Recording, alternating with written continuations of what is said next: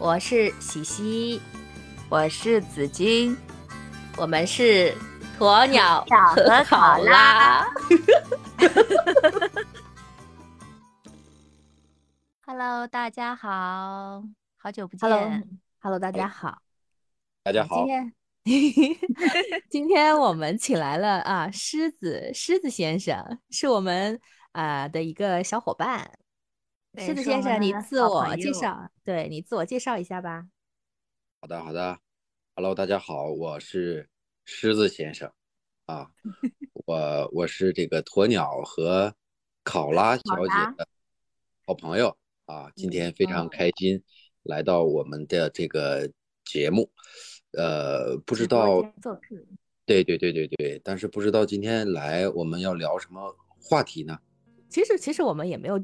一个固定的话题，但是因为前阵子听说狮子先生铁汉铁汉流泪，为了一部剧啊，就是经常嗯对，所以所以就就很想知道，呃，这部剧是什么地方特别触动到你，特别想特别想知道，然后很好奇，因为我自己没有看这个剧，我就看了第一集，所以很想听听你为什么会这么触动到你。那我知道了，这这个剧我知道了，就是最近很火的这个人世间，对吧？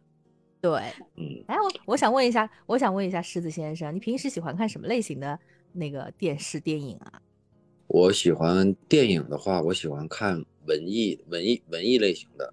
呃，对，就比如说我举一个例子，就是那个冯小刚，嗯，在前两年拍过一个叫《芳华》的，你们应该都看过。嗯，芳华知道呀，芳华，芳华是说那个文工团的是吧？啊，对，其实其实我觉得领导怎么喜欢看那个年代的？你又不是那个年代的人，你为什么喜欢看那种那个年代？芳华其实也是有差不多六七十年六七十年代，然后那种军旅情节，嗯，对对对，为什么？因为小的时候经常听呃长辈啊，就是呃父母讲他们小的时候的事儿，然后那毕竟没经历过嘛，就比较好奇。然后就是通过这种画面的形式，可以去感受、体会到他们那时候的生活，我觉得是非常好的一种体验。我我不觉我我我就觉得很好奇，你的爸妈应该应该不不会去上，就是以前就是知知青啊什么，应该没有赶上那一代吧？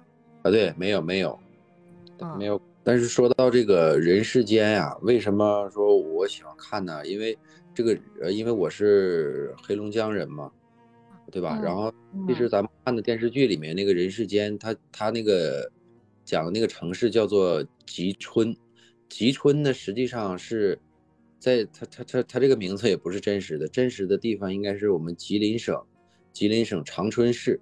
然后但是在电视剧里面他写成、哦、在原著里应该是哈哈市，对，在电视剧里改名字。嗯对对对，因为我我没看那个电视剧嘛，我就听那个有声书的，然后他一直就是说哈市哈市啥啥啥的。那哈市有这个地方吗？哈市，他说的就是哈尔滨呀。对，哈尔滨，呃，你像我我我生活的这个城市离哈尔滨只有一百二十公里，非常近。哦，那那个光字片啊什么的，是真有其地吗？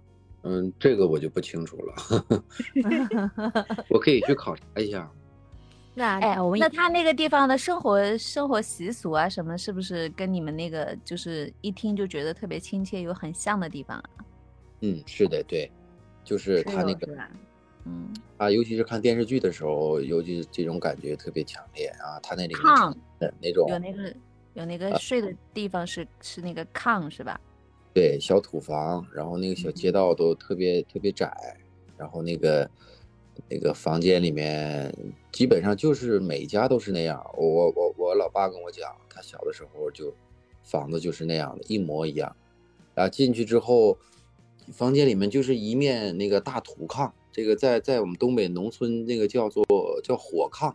嗯啊，他那个床下面是是可以烧的，放放进那个柴火，然后就可以烧热，烧热了之后冬天就特别暖和。我想问问狮子先生，你是不是从来没有睡过这种炕啊？我睡过呀，我睡过。我去我去农村的时候睡。小时候，哎，我也睡过一次。那，很硬的。对，很硬，很难受的。怎么这么硬啊？嗯、我是特意去特意去尝试了一下。我我那个去体验农家乐吗？没有 没有，我去我去山西太原那个平遥古镇的时候，那个时候有那个那种有炕的那种住的地方，我就去体验了一把，但特别特别硬。对的，如果你说如果你觉得硬的话，就说明你的腰很好啊，你的你的腰部。那你是是想向我们暗示你的腰很好，对不对？呃，就是腰不好的人特别喜欢睡硬的床，你应该知道。嗯，哎，其实我我我跟我跟鸵鸟小姐，我们有的时候私底下讨论起来嘛，就是很感兴趣，就是到底是什么东西会触动你的那个泪点，到底是什么东西打动你的，就很好奇，想问问你。我觉得这个好像跟时代的关系不是很大，和人性，就是不管时代怎么变，但是人性都永远都是不变的，从古至今嘛，对吧？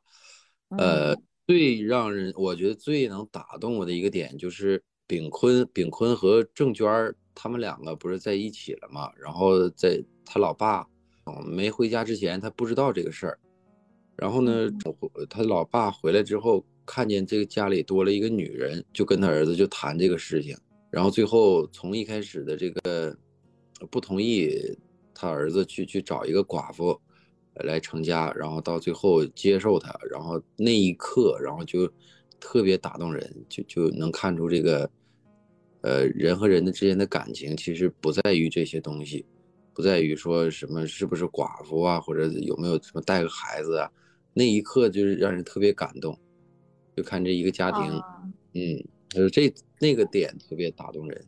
哦哦，我知道，我知道，我我好像听到那集的，就大概意思就是说，嗯，就是把他把他领到那个郑娟他们家去，是吧？大概意思就是说，你作为一个男人就应该有承担，什么什么什么什么。对。就其实他以为他会反对他，但其实他的意思就是说，既然他是有恩于我们的，然后你们俩又有感情，你就应该。有所承担，反而是反而是很赞成他，就是让他以后要要要像一个男子汉，是不是这个意思？对，周父讲的这这番话就是特别爷爷们儿的一番话，嗯，就触动到你了，嗯，就让你哭啦，对呀，你你你你你你是不是有相同经历啊？所以特别触动你。没有，那这个这个，我我倒想，我倒想拥有一个郑娟儿。我想，我我觉得，每每一个看过这个故事的 都想有一个。对对对，我虽然没有看过这个片子，但是我看到网上很多评论说，每一个男人都想拥有一个郑娟儿，每一个女人都想成为周蓉。哎，真的真的，不太不太理解，嗯，我不太理解这句话。但是我我稍微看了一下评论，我就就就知道了这个周。呃，那个什么，周蓉可能是一个非常自我的、为自己而活的女人，对吧？然后那个郑娟的话，可能是为家庭奉献、为男人奉献一切的那种贤妻良母型，是不是这个意思啊？嗯，对对对对对。对的。哎呦，哎呦，我知道了。哎呦，真的，我觉得你你刚刚总结，你刚刚总结就总结真的很对。我觉得这个东西就是男人和女人看这个感感触肯定是不一样的。关于这个，所以所以所以说，男人还是自私的，对不对？他们就需要一个为他们奉献所有的女人。嗯，不是呀，这个怎么能叫自私呢？其实，那你想成为周荣的话，其实周荣就不自私嘛，也一样啊。他其实对呀，这个没有。今天我跟你讲，今天那个就是考拉小姐在网上还被人怼了，是吧？是的呢，知道吗？对，就是因为那个周荣的事情。啊，就是他，他他感觉他自己可能，嗯，你是不是站在周荣的角度上？嗯，是的，是的。其实我在。看这个，因为我是没有看那个原版的电视剧嘛，但是因为听你们讲都说好看什么的，我就去找那个有声书来听，然后我大概听到五十几集了，然后呢，就是中间就有有那个就有人开始站队，你知道，就特别是关于周蓉这个比较有争议性的这个角色，就很多人就会去指责他，你知道，然后呢，我就忍不住在下面，其实我一开始我以为我也会跟大家一样，就就思想会比较传统啊，就会觉得这个人他也不好像就是。太随性任性，按照自己的想法来活。他从小时候，他是个什么样的人？我跟你说，鸵鸟小姐，他是小时候去小学升初中的时候，他都就是自作主张，我要去读我家门口的这个学校，因为你知道东北那边冬天风很大嘛。他就是因为一个很简单的理由，就是我早上不想。就是比如说走个五公里或者四公里的路，去到很远的家，离家很远的一个重点中学去读书，我就会要很冷在路上，所以我就想读家门口的一个学校。然后他就自作主张，就故意去考得很差的分数，你知道吗？就是然后就被他妈打，然后他就说我没有错啊。然后那个周父，就是刚刚那个狮子先生讲的那个周父嘛，他他其实他的教育方式有的时候还蛮开明的，他就去他就去认可那个周蓉的这个选择。他说我闺女想的也没错呀，这大冬天的早上什么，就你从他小时候小学时候的这件事情，你就能知道他是一个怎么样性格的人，就是那种哪怕你让我跪让我打我，但是我认为对的事情，我想要做的事情，我梗着脖子我都要去做。但是你静下心来仔细去想你。他其实做的有错吗？也不一定啊，有可能就是只是那种大众方向的那种观点，认为站在他的对面了，是不是？然后，因为他后面就有一些很很比较任性的举动嘛，比如说跟了个什么样的男人，然后后来婚姻又失败，然后小孩呢又可能放在这个。外婆家养了，就引起了后面一大堆的事情，所以大家就都抨击他太太那个按照自己的方式去活了，就跟郑娟那种怎么说呢？这个叫任劳任怨，就就那种形象，就就是一个极其大的一个对比嘛。对，形成了一个对比。对，其实我觉得啊，所有喜欢周有所有想成为周蓉的女人，基本上她本身可能。其实他本身可能就是一个证券，因为如果说你本身就是周荣，你就不会想成为周荣了，对不对？你肯定是在自己的生活当中也不得不缺个什么，是不是？对，对的，就是他带一些东西啊，他带你活成了一个呃，就是很洒脱、很很飒爽英姿的这么一种一种感觉人生。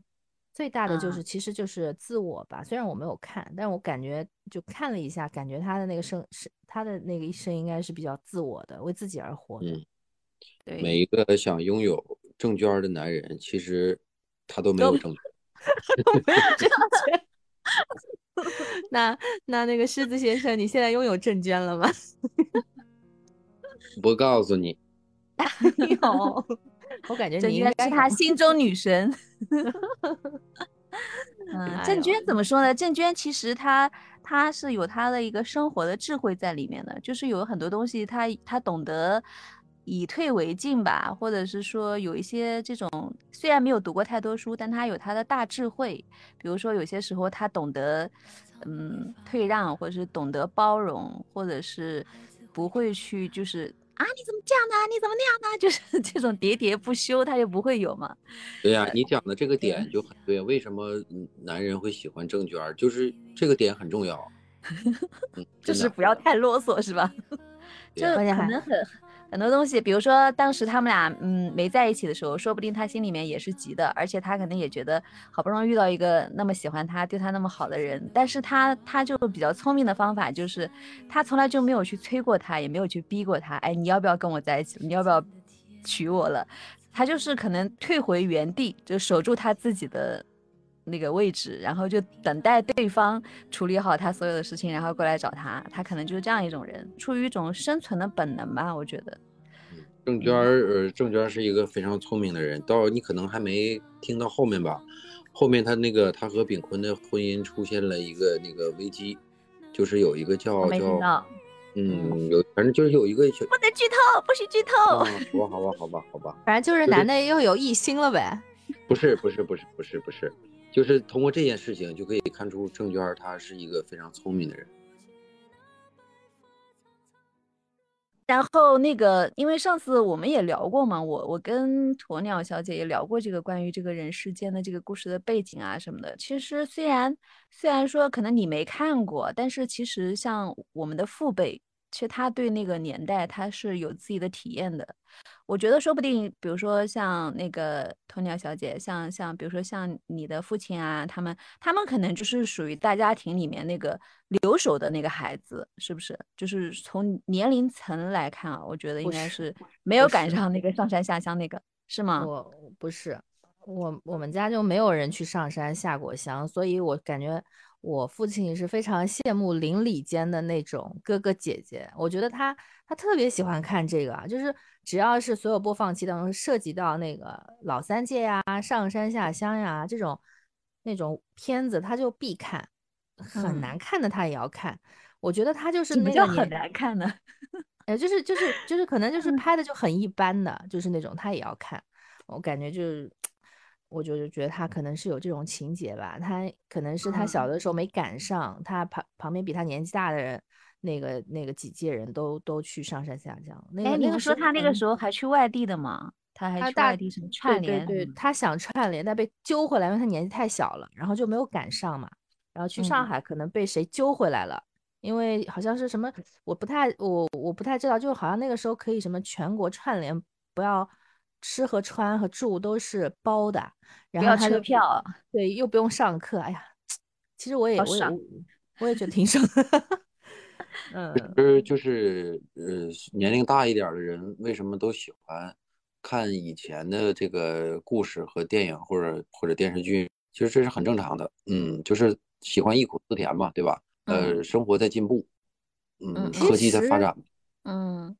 哎，你不是说我我听狮子先生上次只言片语之间说，因为看这个片子有有拉近你跟你自己的，你跟你爹之间的 这个这个沟通距离吗？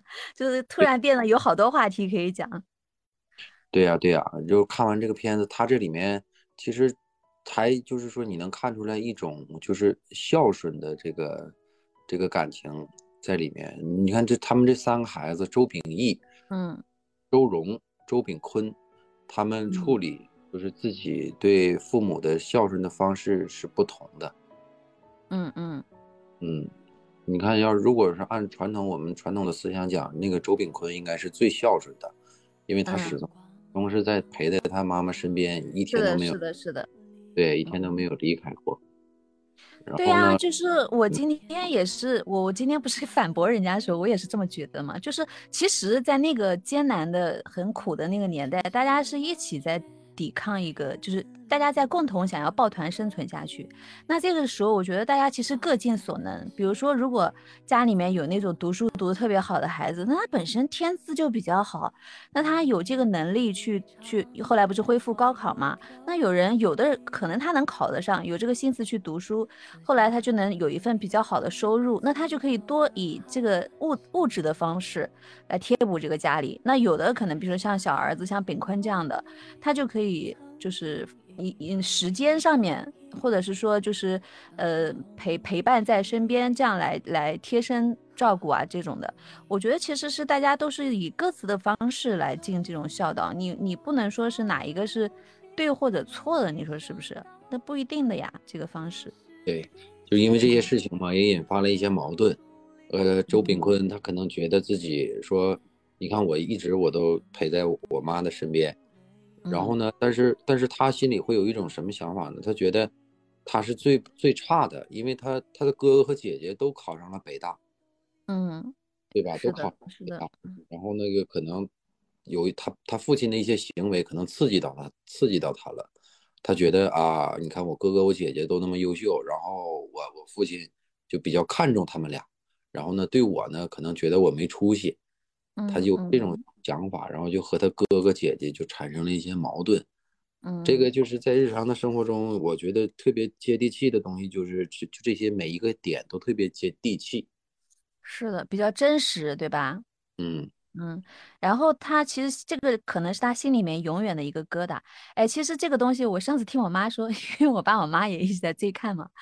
我听我妈说，她说梁晓声写这个故事，其实他的那个周炳坤的原型就是他自己的亲弟弟。然后呢，他是想要把这个故事写出来，就是相当于把这本书献给他的。我不记得他说是他最大的一个遗憾，就是可能是书问世的时候，还是电视剧问世的时候啊，他的弟弟就已经因病去世了嘛，就没有。真正能看到，所以他觉得最大的遗憾是这个。哎，那如果这么推论的话，那他岂不是就是周秉义？他就是大哥的身份吗？受过教育的那个那个角色。因为他说他他弟弟他弟弟就是这个炳坤的原型。但是我是听我妈讲的，我妈她是追个剧，她就会去八卦。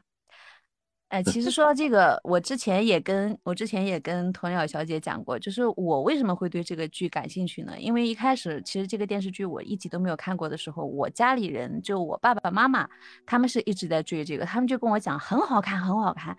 后来。就是跟我通电话的时候也一直在说这个嘛，他们可以说三四十分钟就跟我讲这个事情，然后我觉得后来我我想了一下，他们为什么会对这个东西这么感触？第一个是因为他们他们是真正有这方面的经历的，因为他们比比你们的父母可能年长，因为他们是返程上嗯叫什么下乡返程以后才有了我，相当于是那个时候大龄大龄青年嘛，绝对是晚婚晚育那种的，所以他们比你们的父母要年长一些，他真的有经历过下乡这个。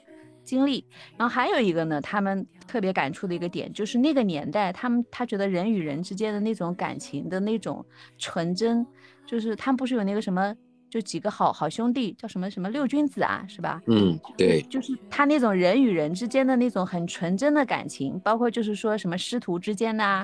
我我我愿意为了你一件事情，我我宁愿去，好像大费周折去帮你奔奔波，去去忙碌这个事情啊。就他觉得那个年代的，就会唤起他的很多的记忆，就觉得现在这个时候可能物质的确是很丰富了，但是就不会及那个时候年代人与人之间的那种很纯真的那种人际关系那种感情，就就可能会唤起他们年轻时代的一种回忆吧。所以这个东西对他们的触动就也蛮大的，就一直跟我说好看好看好看，所以我就对这个剧也比较感兴趣。对他这个这个剧，如果你往深层次去挖的话，其实这里面还我还是讲到是人性，就是还是能挖出来一些人性的东西。为什么呢？就是你比如说在六几年七几年的时候，大家都大家都穷，那个时候吃饭就是买肉还需要票，就是我有钱我到。我有钱，我也只能买一斤，因为我只有一斤的票，对吧？包括粮食都一样，所以说大生活都差不多，就是你每家都一样，你吃什么我就吃什么。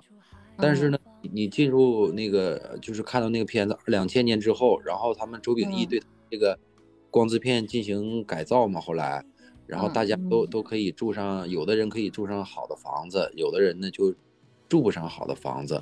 这个时候差距体出现了之后呢？心态就发发生改变了，是不是？哎，然后这个感情就没有那么纯纯净了，这也是一这也是一种人性的体现。其实这都是很很，对吧？是的，是的，是的，挺复杂的。哎呀，其实我小时候也是在那种厂区宿舍长大的，所以我其实我也有一些零星的记忆，是感觉会蛮亲切的。包括就是，对，就的确那个时候是你你好多东西都是买不到的嘛，就是比如说去。平时什么零食啊，或者是夏天的那种裙子啊，你要拥有一条裙连衣裙，就觉得很开心那种。还有一还有一个，我想到就是就是因为那个时候没有大家都没钱嘛，就是都没有那种物质的东西。比如说我对你好，我不能用钱来表示，那我就只能用真心去换真心，我只能去对你好，对吧？所以就是那个时候的人与人之间的那种关系，他可能是拿真心换真情那种的。所以可能跟现在的这种，呃，这个物物物欲横飞的这个年代，可能感觉也是不一样。其实，其实我觉得吧，你说的也对，但是我是觉得吧，就有我们这种没有经历过那个年代的人，跟那个就是可能经历过那个年代的人，就是可能会更把那个年代想的美好，可能现实也没有那么美好。我是不是有点扫兴？没有没有，肯定是的，那是肯定是会有一些残酷的东西你你想，我们也可能很怀念我们儿时，是吧？就是那个八九十年代，我们挺也挺怀念的。那么，就我们跟我们的小孩以后说起来，就会说，哎呀，那个时候怎么怎么样？那他们因为没有经历过那个年代，然后可能我们也喜欢看那个年代的，说那个年代的以后。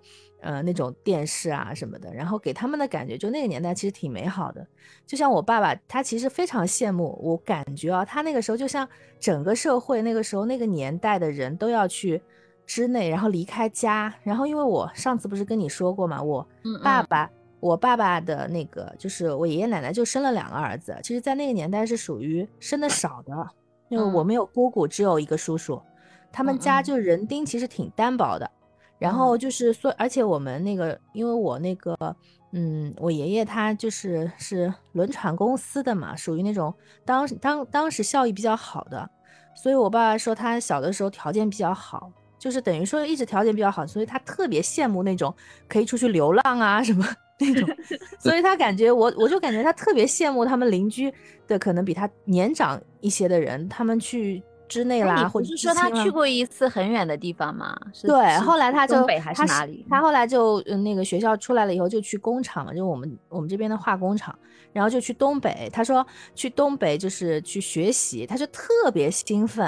然后去学习的时候，对，然后爷爷就给他带了两块咸肉，然后他们那个班组长就说：“哎，不允许带的，只能带白菜。我们过去是吃苦的，我们那边那个 当地那个肯定是不能带这种什么肉啊什么的，人咸鸡咸肉，你 想都不要想。”然后我爸爸就说：“他说他就去了那边，但是当时就气坏了，因为他们那种班长全部带的咸肉，对他就没有带，然后就吃了大概一个多月的那种白菜青菜，就一只咸肉都没有。”吓得没敢带，然后他就跟我说：“哎，他说那种，他说那种班组长可坏了，事情都是我们干，然后他们就吃肉，我们就只能吃白菜。但是，但是我感觉他怀念起来那个年代吧，就像刚刚所说的那种青春的那种，怎么说呢？人与人之间肯定是比现在要单纯很多的那个年代，因为没有那么多物质的东西去计较。嗯，对呀，